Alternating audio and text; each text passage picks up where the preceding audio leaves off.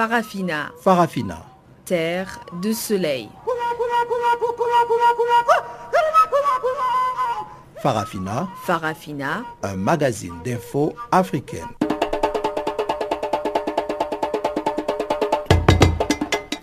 Présentation Pamela Kumba. Bonjour et merci de nous rejoindre pour suivre cette nouvelle édition de Farafina, votre magazine des actualités en français. Nous émettons depuis Auckland Park, dans la capitale économique sud-africaine. Wiseman Mantrela est à la technique et voici les titres. Affaire Teodoro Obiangema, le parquet de Paris a requis 3 ans de prison et 30 millions d'euros d'amende contre le fils du président de Guinée équatoriale. En République démocratique du Congo, le rassemblement de l'opposition exige la mise en application de l'accord du 31 décembre. Et dans cette édition, nous reviendrons aussi sur quelques recommandations à l'issue du sommet de l'Union africaine qui s'est achevé donc euh, mardi. Voilà donc pour les titres. On se retrouve tout de suite après ce bulletin de Guillaume Cabissoso.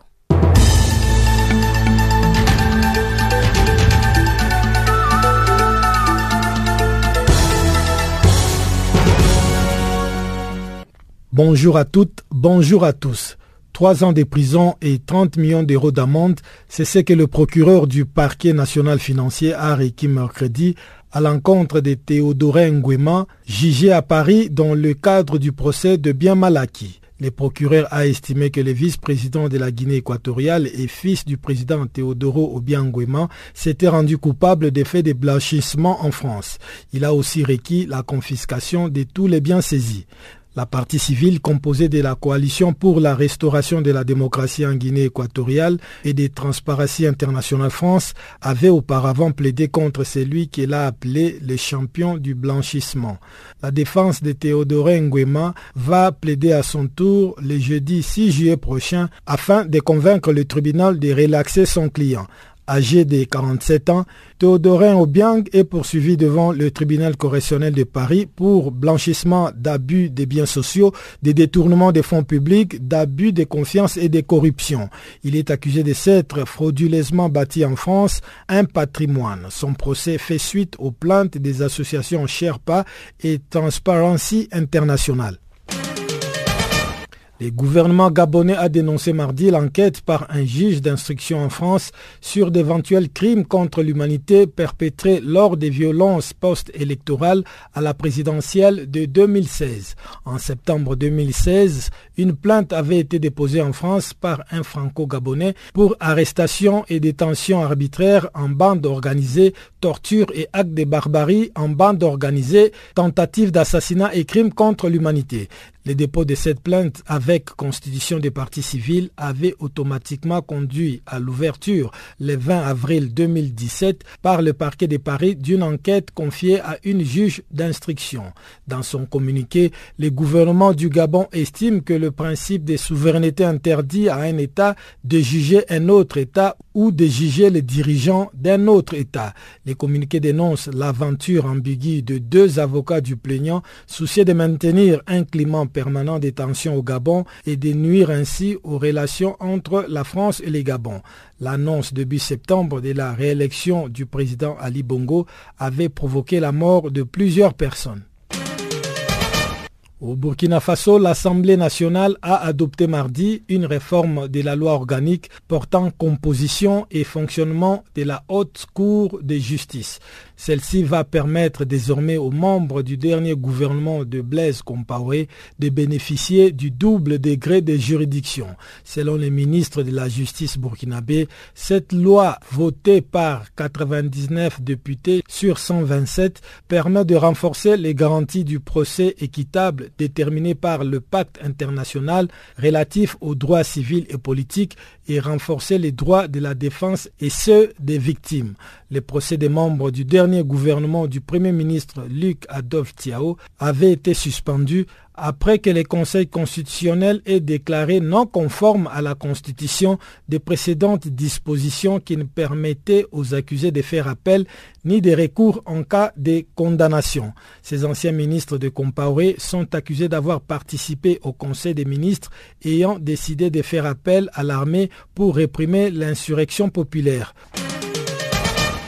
Au moins 17 mineurs étaient encore recherchés par les équipes de secours après l'effondrement dimanche d'une mine d'or illégale dans le sud-ouest du Ghana. La mine abandonnée située à environ 320 km à l'ouest d'Accra, la capitale, a cédé dimanche après-midi alors que les mineurs illégaux remontaient à la surface de cette mine profonde de plus de 80 km. Lundi soir, des responsables avaient indiqué que 14 mineurs étaient recherchés, mais ce nombre est passé depuis à 17. Cette activité d'extraction dans des mines d'or artisanales et illégales a été interdite au Ghana en début d'année après une campagne appelant à stopper cette pratique qui a un impact négatif sur l'environnement.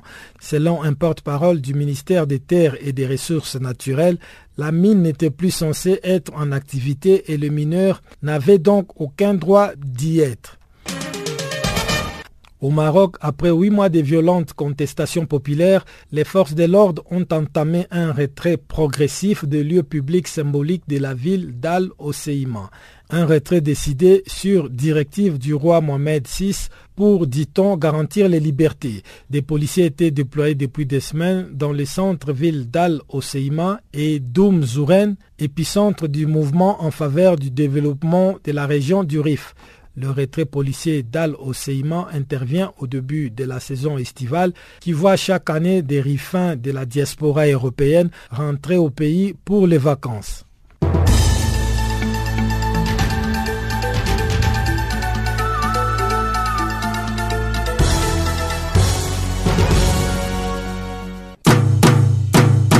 Rebonjour à tous. Dossier Malaki, nous sommes à Paris et le procès du vice-président équato-guinéen Théodorin Obiangema, qui se tient donc dans la capitale française, a eu son réquisitoire ce mercredi. Le parquet de Paris a requis trois ans de prison et 30 millions d'euros d'amende contre le fils du président Théodoro Obiangema Bazogo. Il est jugé en son absence en France, pays dans lequel le procureur a estimé qu'il s'était rendu coupable de blanchiment d'argent. Les détails avec Chanceline Loraquois. Poursuivi devant le tribunal correctionnel de Paris dans le cadre de l'affaire de Biamalaki, le procureur du parquet national financier a requis ce mercredi de trois ans de prison 30 millions d'euros et des confiscations saisies contre Théodérin Obiang, fils du président de la Guinée équatoriale. Vous avez suffisamment d'éléments pour condamner dans un dossier qui se caractérise en réalité par sa simplicité, a indiqué le procureur du parquet national en direction du tribunal qui suivra, ou non, son réquisitoire. À l'occasion, la partie civile était composée de la coalition pour la restauration de la démocratie en Guinée équatoriale CORED et de Transparency International. Parmi eux, l'ambassadeur de Guinée équatoriale en France. Ces derniers, excédés lors d'une suspension d'audience, a notamment évoqué une justice raciste. La justice française n'est pas supérieure à la justice équato-guinéenne et la France n'est pas supérieure à la Guinée équatoriale, a glissé les diplomates présents à l'audience ce mercredi comme depuis les débuts du procès. La défense de Théodorin, Nguema Obiang, composée de Sergio Tomo, Emmanuel Marsigny et Thierry Marimbert, qui plaidera à son tour le jeudi 6 juillet prochain afin de convaincre le tribunal de relaxer son client. Du côté de la défense, on partage l'idée que ce procès est une première mondiale, mais dans le mauvais sens. L'avocat de Théodorin Obiang, Emmanuel Marsigny, y voit la tentative des parties civiles de donner une compétence juridictionnelle universelle à la France pour juger d'infractions commises en Guinée équatoriale. Si la solution qui est préconisée était retenue, poursuit-il, cela créerait un précédent mondial unique et incontestablement un grand désordre dans les relations internationales. Une compétence juridictionnelle universelle à la France serait totalement contraire à toutes les règles de relations entre les États et les conventions internationales après un faux départ en janvier avec un report de six mois à la demande des avocats de la défense et en l'absence du prévenu, neuf audiences sont prévues jusqu'au 9 juillet prochain au tribunal correctionnel de Paris dans le tout premier procès de l'affaire de Bien Malaki, une procédure entamée il y a dix ans. Au Maroc, les forces de l'ordre ont entamé mardi un retrait progressif de lieux publics symboliques à Al-Oseima, qui a retrouvé son visage des jours ordinaires, sans les cordons de policiers déployés en masse ces dernières semaines dans cette ville d'environ 60 000 habitants. Un geste apparent d'apaisement après huit mois de contestation populaire contre le pouvoir dans cette, dans cette région du nord du pays. Voici le récit de Guillaume Cabissoso. Le nombre de policiers et de gendarmes déployés dans la province pour contenir les manifestations du Irak n'a jamais été rendu public, mais leur omniprésence dans le lieu public était dénoncée par les militants comme une nouvelle preuve d'une militarisation de la région par le pouvoir avec une ville d'Al-Osheima en état de siège. L'intervention des dizaines de gendarmes en tenue anti-émeute sur deux plages pour dissuader des baigneurs de scander des slogans en faveur du Irak avait fait l'objet de vives critiques et des railleries sur les réseaux sociaux. Les principaux meneurs de la contestation dans le RIF, dont son leader Nassef Zizafi, ont été arrêtés fin mai, accusés pour certains de lourdes charges. Mais les manifestations quasi quotidiennes ont continué depuis, avec des heures fréquentes avec les forces de l'ordre et des violents affrontements le 26 juin dernier. Outre un développement de leur région enclavée, les manifestants réclament aussi la libération des détenus des organisations de défense des droits de l'homme, mais également des voix au sein de la société civile et de la classe politique ont critiqué l'approche sécuritaire adoptée par les autorités. Une centaine de personnes a été placées en détention préventive. Des condamnations allant jusqu'à 18 mois de prison ont été prononcées contre 40 détenus et 18 autres sont poursuivis en liberté provisoire selon les derniers chiffres officiels. L'État marocain a relancé un vaste programme de développement de cette province, mais le roi Mohamed VI a tensé la semaine dernière ses ministres pour le retard de ses projets. Le retrait policier d'Al-Oseima intervient au début de la saison estivale qui voit chaque année des rifins de la diaspora en Europe revenir en vacances. L'impact de ces retours suscite des craintes alors que des associations de la diaspora affichent un fort soutien au Irak et que Nasser Zezafi avait appelé avant son arrestation à une grande marche le 20 juillet prochain.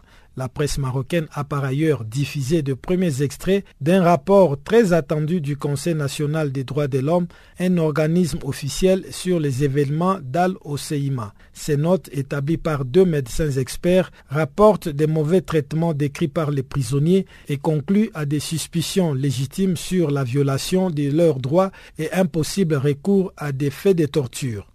La police a exprimé son rejet catégorique des accusations graves publiées sur la base d'un document partiel et non officiel. Dénonçant le caractère politique de ces fuites, elle a promis de répondre à toutes les allégations contenues dans ces documents une fois ces textes reçus officiellement de la part du CNDH. Des témoignages similaires avaient déjà été rapportés par la défense des accusés ainsi que par des ONG, mais les autorités demandent tout abus. En République démocratique du Congo, le rassemblement de l'opposition exige la mise en application de l'accord du 31 décembre et met en garde contre toute tentative de reporter les élections. L'accord prévoit la tenue le même jour avant le 31 décembre prochain des élections présidentielles, législatives nationales et provinciales. Mais le rassemblement suspecte la majorité présidentielle de vouloir reporter les élections et imposer plutôt un référendum pour la révision de la Constitution. Depuis Kinshasa, voici la correspondance de Jean-Noël Pamoisé. La déclaration est survenue au moment où l'opération d'enrôlement des électeurs se poursuit malgré la lenteur très remarquable et des problèmes techniques réguliers. Dans un entretien avec des étudiants de certaines universités ici à Kinshasa, un cadre du rassemblement de l'opposition, Martin Fayoulou, a mis en garde contre toute tentative de reporter les élections et a souligné que la population ne permettrait pas qu'il y ait un référendum dans ce pays. Dans tous les cas, pour Fayoulou, qui est également président de l'ECID, l'engagement citoyen pour le développement, l'accord du 31 décembre doit être mis en application. L'accord est très clair. La période de transition, c'est un an. Il faut que d'ici le 31 décembre, nous puissions avoir les élections et M. Kabila ne pourra pas se présenter à ces élections et il sait bien qu'il doit partir au plus tard le 31 décembre.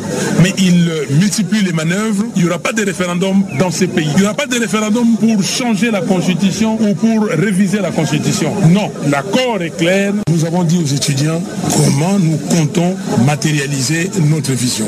Cette vision, bâtir une nation prospère pour donner l'opportunité au peuple congolais d'améliorer sa condition de vie. Nous avons dit aux étudiants comment nous comptons euh, demain, si nous sommes au pouvoir, euh, faire en sorte que le Congo soit un pays développé, que le Congo soit un pays où il fera mieux vivre. Les gens qui gouvernent le pays par défi n'ont absolument rien fait. C'est anormal. Voilà la dictature. L'enrôlement doit se faire dans toutes les provinces du Congo. Comme ça s'est fait ailleurs avec ce qu'ils ont eu, partout ça doit se faire de la même façon. Nous ne pouvons pas accepter d'avoir un fichier électoral truqué. Nous exigeons les élections crédibles et transparentes. Élections crédibles et transparentes, effectivement, c'est ce à quoi tout le monde appelle ici, mais en tout cas, il y a encore des problèmes lorsqu'on sait que l'enrôlement n'est pas encore fait dans les provinces du Kassai. La Commission électorale nationale indépendante a décidé il y a quelque temps justement de reporter l'opération Sinédié suite à l'insécurité causée par les miliciens du chef traditionnel Kamwina Sapu dans cette partie du centre de la République démocratique du Congo. Et aujourd'hui, c'est l'association congolaise pour l'accès à la justice qui lève le ton.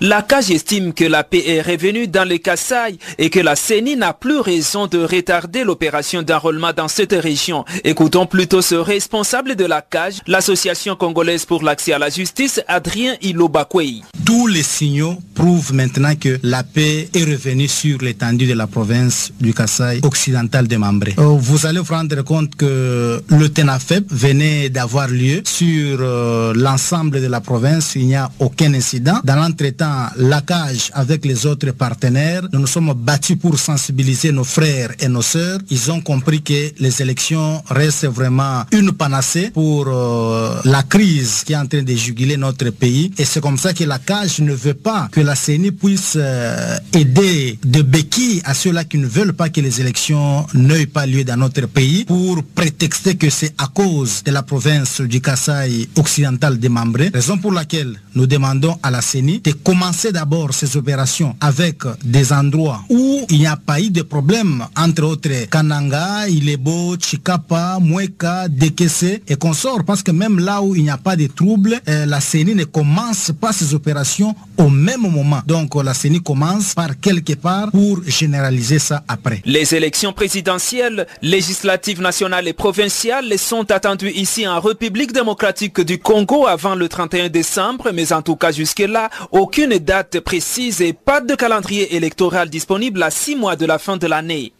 Channel Africa Kinshasa, Jean-Noël Bamwezi. Gardons le cap en République démocratique du Congo où les forces armées poursuivent leurs offensives pour récupérer deux grandes localités du territoire de Mazizi, tombées lundi entre les mains de deux groupes rivaux des miliciens Mai. Ces derniers se disputent le contrôle de certaines localités du territoire de Loubero. Le bilan provisoire de ces affrontements fait état de six miliciens et un civil blessé. Jusqu'à la mi-journée, les échanges de tirs se poursuivaient entre les deux forces négatives, alors que le territoire de Bianze est passé sous contrôle des FARDC qui poursuivent le ratissage dans la zone. Suivons le témoignage de Maître Omar Kavota, coordonnateur et directeur exécutif de l'ONG CEPADO. Effectivement, c'est le de ces affrontements ont lieu entre les deux fractions des milices Maïmaï, la milice mal aimée et la milice NDC, Numa au Congo. Les deux milices se disputent le contrôle de la localité de Kasugo au sud du Lubero, à territoire de Lubero dans la province du Nord Kivu. Et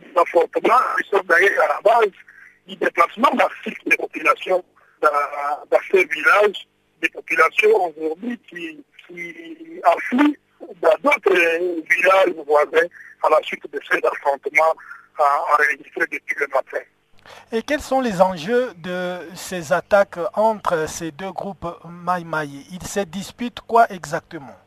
En effet, il faut dire que depuis la réunion, même euh, depuis le mois passé, nous sommes observés que il y a des coalitions euh, de Maïma dans le territoire de Béni qui sont euh, en train d'envisager selon, selon ce mouvement.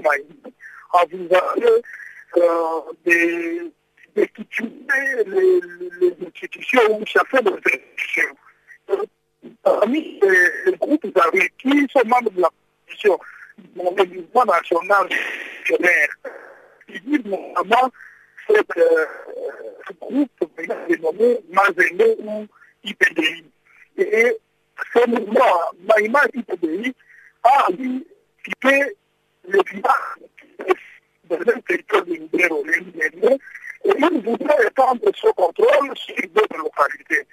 Et comme il a, il, que la localité de Kassou est contrôlée par un mouvement qui n'est pas de immobilière, le mouvement dans l'exploitation de ces, de localités, dans l'exploitation de ce contrôle, vous devez faire le, le mouvement NDC en vue de pouvoir contrôler cette localité et même contrôler les carrés qui se retrouvent non loin des, des Kassou, donc de cette partie du territoire.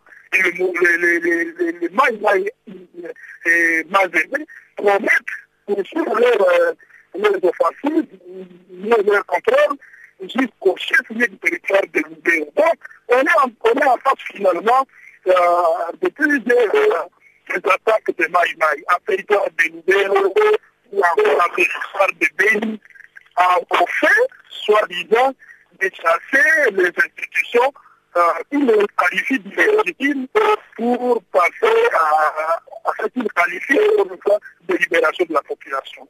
Et quel est le rôle que jouent euh, dans ces affrontements euh, les forces armées de la République démocratique du Congo? Les FARDC sont à l'œuvre pour euh, une partie de ce groupe d'armées. Mais comme il faut dire, le groupe d'armées qui est en train de conquérir les localités ont développé ce stratagème de construire les FARDC.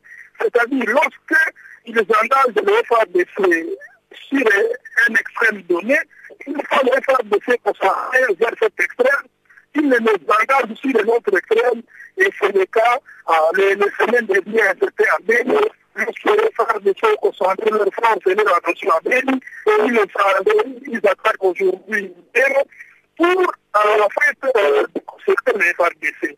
Mais il faut dire que, depuis ce matin, depuis d'ailleurs euh, la mi-journée de, de, mercredi, les FRDC ont engagé des offensives foudroyantes dans certains bâtiments de Maïma Imazéné.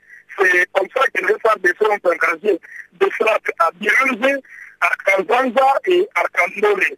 Dans la chefferie de Bamako, territoire de nous avons des informations que l'armée vient de contrôler un bâtiment, donc Bianze, c'est Bianze qui sous contrôle de, de ces Maïmaï et et l'armée semblant à, à, à, poursuivre ces, c'est.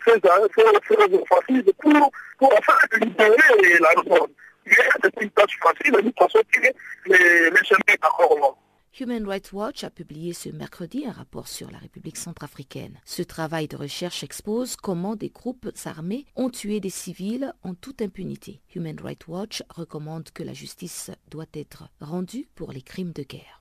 Publié sous le titre Meurtre impuni, crimes de guerre, crimes contre l'humanité et la Cour pénale spéciale en République centrafricaine, ce nouveau rapport d'Human Rights Watch est un compte-rendu exhaustif des crimes de guerre commis dans trois provinces centrales de la Centrafrique. Human Rights Watch examine la situation du pays depuis 2014 pour affirmer que plus de 560 personnes ont été tuées et plus de 4200 maisons ont été démolies. Les annexes du rapport détaillent près de 120 attaques commises dans les provinces de Nana Grébizi, Ouan et Ouaka depuis fin 2014. Mais le nombre total des attaques est vraisemblablement plus élevé. Pour Lewis Madge, chercheur auprès de la division Afrique de Human Rights Watch, ces deux dernières années ont été marquées par le témoignage de centaines de personnes qui ont décrit des crimes de guerre flagrants commis par la Seleka et des combattants anti-Balaka. les régions de l'Est et du centre de la Centrafrique sont les plus affectées et peinent à ce jour à être sous le contrôle de l'État. Human Rights Watch pense que l'impunité a encouragé les combattants à continuer à terroriser les civils à volonté, d'où un perpétuel cycle d'attaques de représailles persistantes.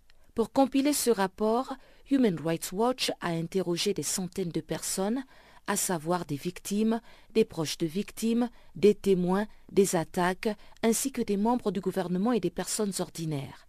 Le personnel humanitaire et celui des Nations Unies y ont aussi contribué. Ce n'est pas le premier rapport sur la situation d'insécurité et d'impunité qui règne en Centrafrique. Le 30 mai dernier, la MINUSCA et le Haut Commissariat des Nations Unies aux droits de l'homme ont publié un rapport détaillé sur les graves violations des droits humains et du droit humanitaire international perpétrés dans ce pays depuis le 1er janvier 2003. Le dit rapport ne couvrait que les crimes commis jusqu'en 2015, d'où la nécessité pour Human Rights Watch de publier ce travail qui décrit aussi comment à travers tout le pays, des groupes armés ont contraint des dizaines de milliers de personnes à abandonner leurs maisons pour se réfugier dans la brousse. Des centaines de Centrafricains y ont péri de froid, de maladie ou de faim. Les personnes handicapées ont été particulièrement exposées car elles ne pouvaient pas fuir rapidement et elles ont été confrontées à des obstacles pour accéder aux installations sanitaires et à la nourriture ainsi qu'aux soins médicaux dans les camps pour les personnes déplacées. Human Rights Watch explique clairement que les violences se sont intensifiées ces derniers mois dans les provinces de Haute-Koto et de Waka, alors que les factions concurrentes de la Seleka et les groupes anti-Balaka luttent pour contrôler le territoire et ses riches ressources naturelles. Le gouvernement centrafricain et 13 des 14 groupes armés actifs dans le pays ont signé un accord de paix le 19 juin dernier. Cet accord qui comprend un cessez-le-feu et une représentation politique pour les groupes armés n'a jamais réellement connu d'application sur le terrain puisque les combats continuent. Les crimes que Human Rights Watch a documentés révèlent de la compétence de la CPI, la Cour pénale internationale, qui a deux enquêtes en cours dans le pays. L'organisation internationale parle aussi de la Cour pénale spéciale, ce nouvel organe judiciaire institué en Centrafrique par les autorités. Il devrait être opérationnel d'ici la fin de l'année. Il aura pour mission de mener des enquêtes et des poursuites sur les graves violations des droits humains et des crimes de guerre commis dans le pays depuis 2003. Il s'agit là d'un tribunal hybride unique intégré au sein du système national. Il sera composé de juges et de procureurs nationaux et internationaux. Créée en juin 2015 par le gouvernement centrafricain, cette Cour pénale spéciale a besoin des ressources et d'un soutien nécessaires pour aider à servir la justice en République centrafricaine. Cette Cour pénale spéciale offrira une occasion sans précédent de promouvoir la justice dans ce pays, toujours en proie aux exactions des différents groupes armés. Dans son rapport, Human Rights Watch a recommandé que le président centrafricain, Faustin Archange Touadéra, désigne un interlocuteur au sein de son cabinet pour coordonner le travail avec la Cour pénale spéciale tout en respectant l'indépendance judiciaire de la Cour. Les gouvernements partenaires se sont engagés à verser seulement 5,2 millions de dollars américains pour les 14 premiers mois du mandat renouvelable de la Cour, qui est d'une durée de 5 ans. Ce fonds n'est pas encore disponible.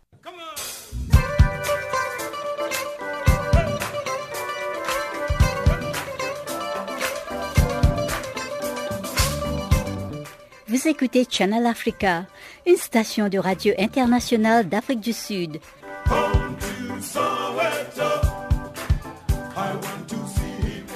Sans plus tarder, on retrouve Chanceline Louraquois pour nous présenter le bulletin économique du jour.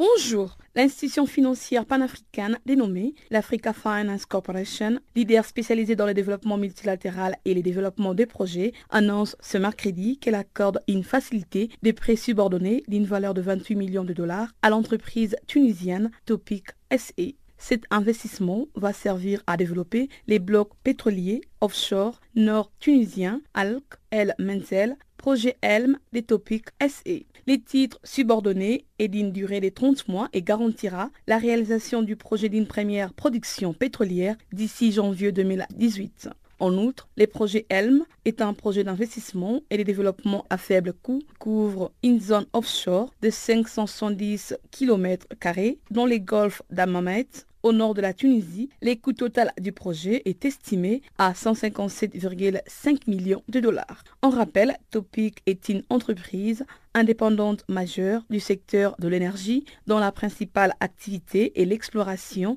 et la production des pétroles et des gaz. Elle a été fondée en 2000 par les groupes Toumi, conglomérat énergétique tunisien la solide base d'actionnaires des topics comprend, entre autres, la Société financière internationale, Sarost Group, les groupes banques de l'habitat, la Société tunisienne des banques et les groupes Toumi. En Côte d'Ivoire, la Caisse nationale de prévoyance sociale, organisme en charge des retraites du secteur privé, a engagé le mardi un excédent de 117 milliards de francs CFA, soit 10,67 millions d'euros au titre de l'exercice de l'année dernière. Ces résultats viennent confirmer la justesse des mesures adoptées en 2012 afin de sortir l'institution d'un engrenage déficitaire qui la mettait en péril. En effet, la Caisse nationale des prévoyances sociales avait obtenu le relèvement des cotisations sociales passé de 8 à 12% des rémunérations et les relèvements à 60 ans de l'âge des départs à la retraite. Au total, environ 704 000 travailleurs du secteur privé sont déjà déclarés dans les comptes de la Caisse nationale des prévoyances sociales. Rappelons que la Caisse nationale des prévoyances avait récemment fait son entrée dans les capitales du groupe panafricain Eranov. Ces groupe est active dans l'eau et l'électricité sur les continents. Elle investit également dans l'immobilier avec notamment le résidence Eve à Cocody et à Angré à Abidjan. Au Sénégal, le programme national de bourse de sécurité familiale vient d'octroyer une somme de 30 millions de francs CFA à des ménages. C'est soit environ 45 millions d'euros à 300 000 ménages pauvres par an.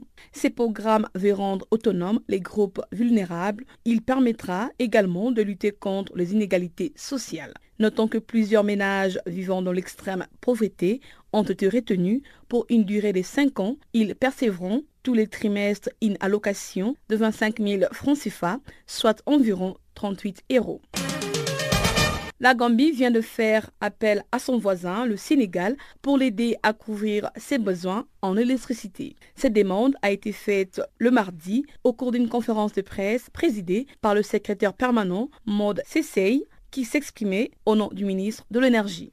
Au cours de cette rencontre, le secrétaire permanent Maud Sessay a laissé entendre que la Gambie a fait actuellement pâle figure en termes de fourniture de l'électricité et face à autant de défis qui s'avèrent pour l'heure difficiles à relever. S'exprimant au nom du ministre de l'Énergie, Maud Sessay a fait savoir que la Gambie a besoin de l'aide pour couvrir tous ses besoins en électricité. Rappelons qu'en Gambie, la fourniture d'eau et de l'électricité est assurée par National Water and Electricity Company, une entreprise étatique au bord de la faillite.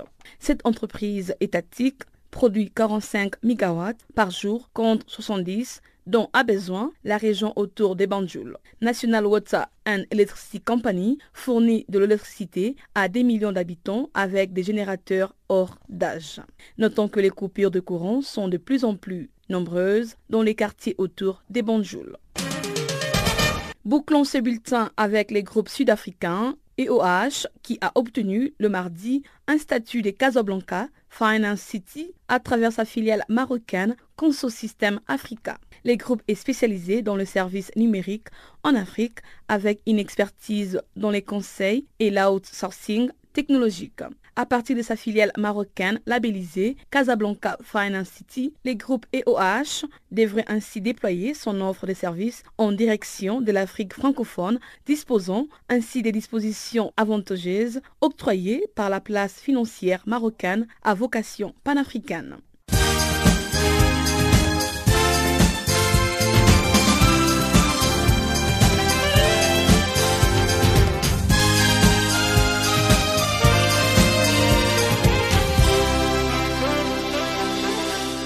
Et on en parlait dans nos précédentes éditions, le 29e sommet des chefs d'État et de gouvernement de l'Union africaine s'est achevé mardi. Les participants se sont concentrés sur trois grands problèmes continentaux. Retour sur quelques recommandations. La question de la réforme institutionnelle de l'Union africaine a été abordée par le président Paul Kagame du Rwanda, qui est aussi le chef de l'équipe de réforme. Il a soumis son rapport à ses collègues et l'Assemblée a accepté d'accélérer le processus de réforme en tenant compte des contributions reçues des États membres. Le sommet a également examiné les migrations et l'emploi.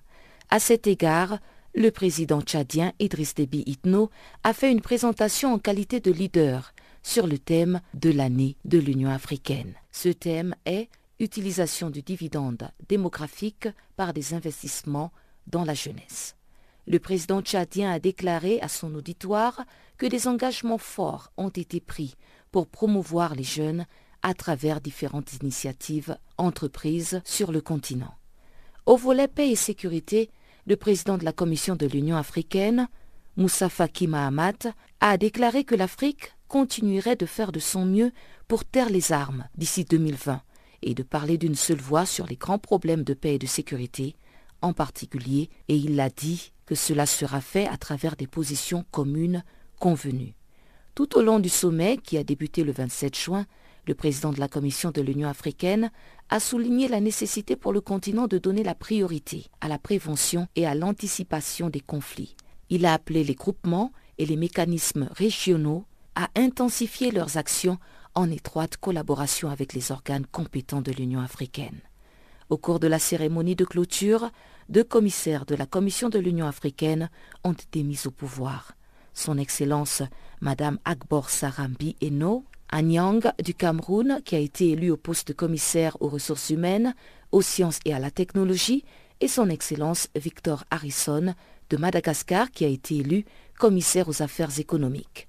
En outre, trois membres ont été élus au Conseil consultatif de l'Union africaine sur la corruption et quatre autres ont été élus membres de la Commission africaine des droits de l'homme et des peuples. Cette 29e session des chefs d'État et de gouvernement de l'Union africaine a aussi été marquée par le dernier discours de la présidente du Libéria. Hélène Johnson Sirleaf est venue faire ses adieux avant que son pays ne procède aux élections pour élire un nouveau chef d'État. Elle a remercié l'Union africaine pour son soutien dans la lutte contre Ebola et elle a souligné le rôle joué par les 855 agents de santé africains de divers pays qui ont aidé dans les trois pays touchés par Ebola, notamment le Libéria, son pays, la Guinée et la Sierra Leone. Ce sommet de l'Union africaine s'est donc achevé sur une série de recommandations et une série de décisions prises afin d'amener le continent vers l'avant en matière de paix et de sécurité, d'investissement dans la jeunesse et de développement économique, pour ne citer que cela. Reste à suivre l'évolution des décisions prises par les chefs d'État et de gouvernement à l'issue de ce sommet. Africa, oh, yeah. Africa, oh, Africa, Africa, Africa, Africa. Je m'appelle Salif Keita. Vous écoutez Channel Africa la voie de la renaissance africaine. Retour sur la journée internationale des coopératives. Il s'agissait pour la FAO de mettre les individus au cœur de leur action.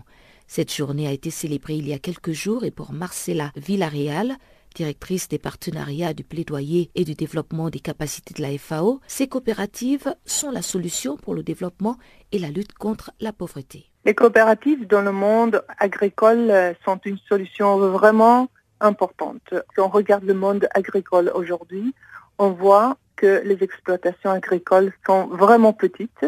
On a fait des études euh, à la FAO qui nous montrent qu'il y a 84% des exploitations agricoles sont de moins de 2 hectares, tandis que 72% sont de moins de 1 hectare. Et ça, on parle des exploitations agricoles au niveau mondial.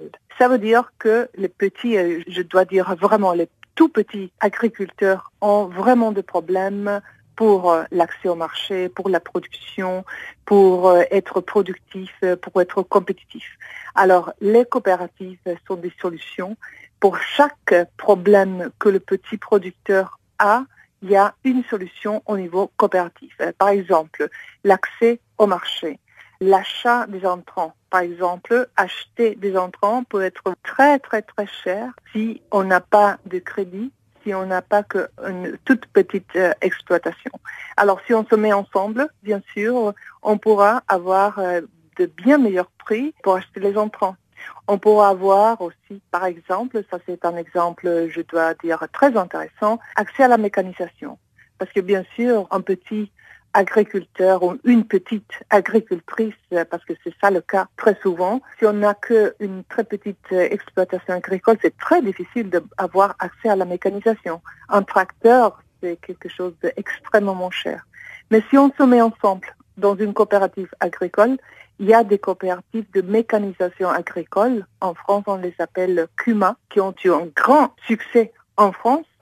Et maintenant, on le voit dans beaucoup d'autres pays. Alors, les coopératives de mécanisation agricole sont une vraie solution au problème de la mécanisation pour le petit agriculteur. Et comme ça, je pourrais continuer et continuer. Par exemple, les difficultés d'accès au crédit. Ça, c'est un des grands problèmes de petits agriculteurs dans le monde aujourd'hui. Parce que, bien sûr, euh, il n'y a presque aucune banque qui va prêter de l'argent à une exploitation qui est vraiment extrêmement petite. Mais si on se met ensemble, il y a des modèles, par exemple, de banques coopératives qui ont aidé à faire que les gens sortent de la pauvreté et ça depuis le temps. On a des exemples, par exemple le Rabobank avec lequel on est partenaire à la FAO.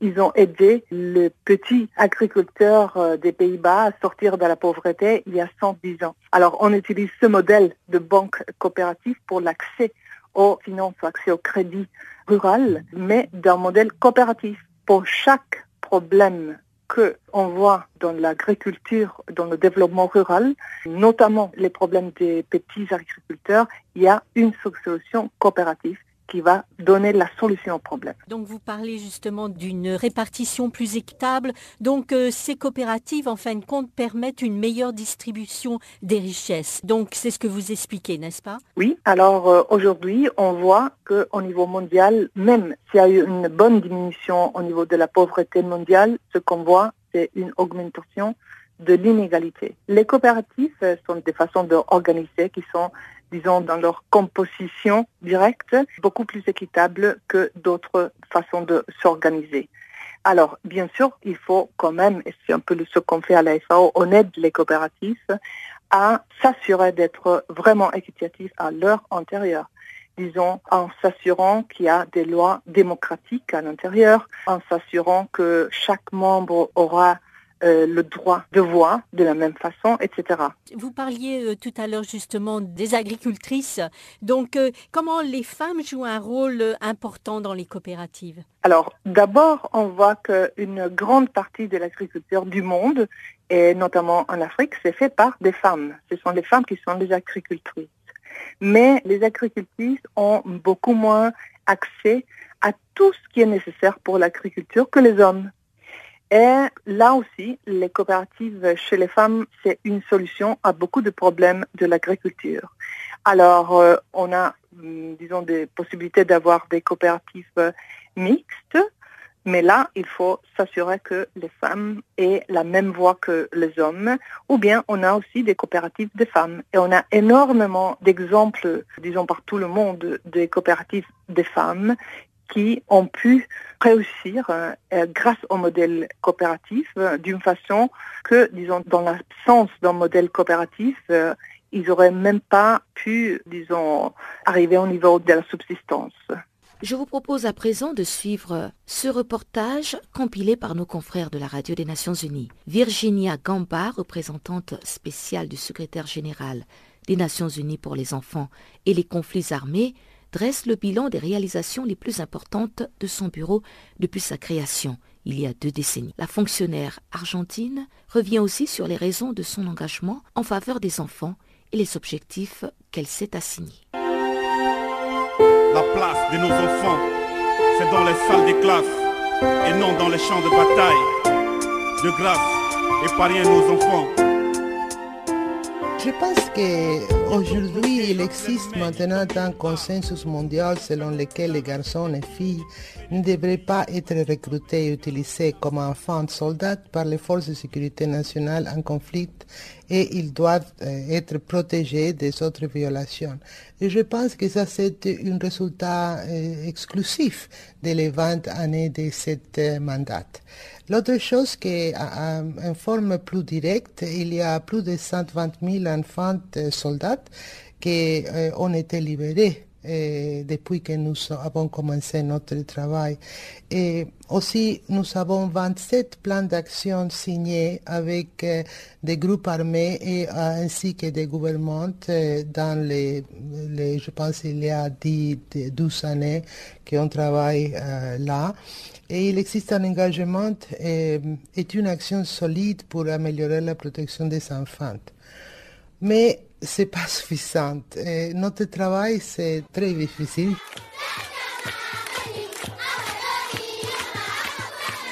Nous avons un mandat très simple. On doit recueillir et vérifier informations détaillantes où et comment les enfants sont touchés par les conflits armés. Et nous aussi devons nommer les parties au conflit qui recrutent, utilisent les enfants, tuent et mutilent et commettent des violences sexuelles, enlèvent des enfants, attaquent des écoles et des hôpitaux. Et nous devrons utiliser toute cette information afin de prendre des mesures pour mieux protéger les enfants. Alors, nous avons 20 situations de conflit à ce moment-là.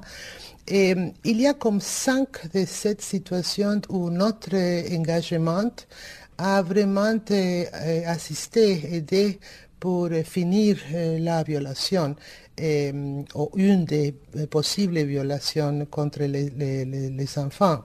Nous avons de bonnes nouvelles peut-être à Colombie, à Myanmar, à Philippines, même le Soudan, à la, la République démocratique du Congo. Mais il y a des autres très intractables parce que nous avons des groupes armés qui sont aussi des groupes terroristes comme les ISIS ou Daesh. Boko Haram, c'est terrible. Ils, il forcent les petites filles qu'ils qu'ils enlèvent de les écoles d'être kamikazes et pour détruire peut-être les marchés dans, dans ville. C'est épouvantable. On est toujours, quand on avance dans ce dossier, c'est comme faire une marche de un pas en avant et deux pas en euh, retard, non?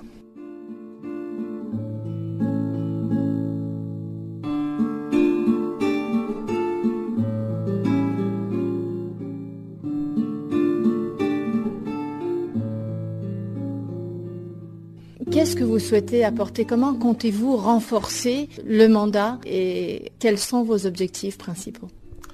Et je pense que nous faisons un très bon travail comme, comme, comme nous avons fait pendant tout ce temps. Mais il est le temps pour revoir la visibilité les problèmes.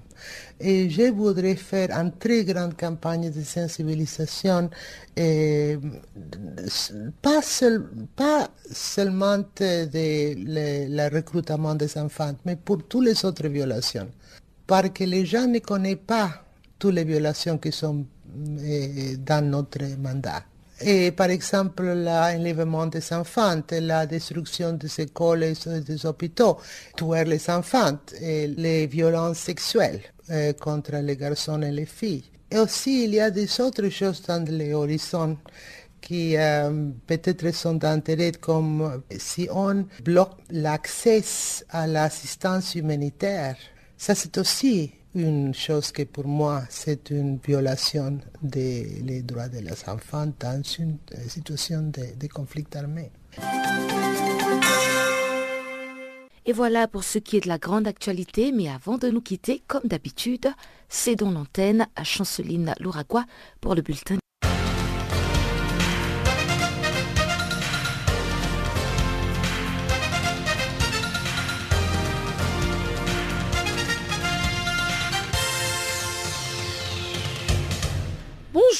La Fédération algérienne de football annonce ce mercredi que le CR Belouizdad et l'ES Sétif s'affrontent au stade du 5 juillet. La dite fédération indique également que le match de la quatrième journée des éliminatoires du Mondial 2018 entre l'Algérie et la Zambie pourrait avoir lieu au stade Shahid Amlaoui à Constantine. Le club algérien rendra visite à la Zambie le 2 septembre prochain pour les comptes de la troisième journée du groupe B qui domine le Nigeria avec 6 points, suivi par les Cameroun avec 2 points, puis l'Algérie et la Zambie d'un point. Le sélectionneur Zetchi qui a succédé Mohamed Raoura à la tête de la Fédération algérienne de football le 20 mars dernier, avait déclaré qu'il comptait désormais domicilier le match de la sélection nationale un peu partout à travers le territoire national. Retraité avec la sélection ivoirienne depuis le mois de septembre de l'année dernière, Yaya Touré a évoqué le mardi un possible retour avec la Céléfanto. Il déclare, je cite, j'ai 34 ans et je joue toujours au haut niveau par la grâce de Dieu. Fin de citation. Yaya Touré a ajouté que son retour avec la Céléfanto ne lui dérangerait pas. Rappelons que ces milieux de terrain, recrutés de Manchester City, a flambé trois buts contre Wigan, Fulham et West Ham, ainsi que quatre passes décisives en début de saison. L'international ivoirien Yaya Touré avait offert une cinquième coupe en 2011 à son équipe lors de la finale face à Stoke City et un doublé face à Newcastle United en 2012. Au Cameroun, Guy Rolandi Assambé a été victime d'une rupture du tendon d'Achille le mardi et a été opéré par les docteurs Nicolas Humer à la polyclinique de Gentilly. Le gardien international camerounais de Nancy sera indisponible environ six mois. Les portiers camerounais va donc manquer les coups d'envoi de la saison 2017 et 2018. Notons que l'AS Nancy Lorraine ne possède qu'un seul gardien professionnel sous contrat, l'international bélorusse Sergi Chernik, et a déjà intégré le jeune Igo Constant au groupe depuis la reprise de l'entraînement. L'international malien Sambou Yatabaré est en garde à vue à Paris depuis dimanche dernier pour une agression sur un policier. Sambou Yatabaré n'a pas pu tolérer les remontrances du policier pour mauvaise conduite. Il déclare, je cite, Quand je suis descendu au parking souterrain, j'ai vu que le Mercedes me suivait, j'ai eu peur, je voyais qu'il voulait en découdre. Quand j'ai ouvert la portière pour remonter dans ma voiture, j'ai reçu un énorme coup de poing au niveau de la tempe gauche. J'ai perdu connaissance a-t-il ajouté. Rappelons que le fait remonte au 28 juin dernier. Sambou Yatabaré et un policier de la police aux frontières qui n'était pas en service s'est retrouvé sur un parking de l'aéroport de Roissy pour régler un différend. Selon une source proche, une queue de poisson sur l'autoroute voisine dont il se rejette la responsabilité aurait mis le feu aux poudres. Les policiers avait montré son arme et sa carte professionnelle pour calmer les mises en cause après une nouvelle altercation verbale puis physique a éclaté. Ce fait a mis en disponibilité pour 21 jours l'homme en uniforme. Les policiers souffrent d'une plaie ouverte qui nécessite 10 points de suture et de plusieurs fractures, notamment de la pommette, de l'arcade sourcilière et du nez. Les milieux de terrain international brésilien, Louis Gustavo, s'est engagé le mardi pour quatre saisons avec l'Olympique de Marseille. Son transfert est estimé à 8 millions d'euros et survient après celui de l'attaquant monégasque Valère Germain. L'une des raisons de son engagement, le club français évoque la solide réputation de milieu relayeur, agressif et technique. Lui, Gustavo, devrait rejoindre ses nouveaux coéquipiers en stage à Ceylon, en Suisse, où il pourrait effectuer un galop d'essai lors du match amical prévu ce mercredi contre le FC Sion. En rappel, l'international brésilien Louis Gustavo est notamment passé au Bayern Munich entre 2011 et 2013, avec qui il a remporté une Ligue de champions. Il compte également 41 sélections avec le Brésil.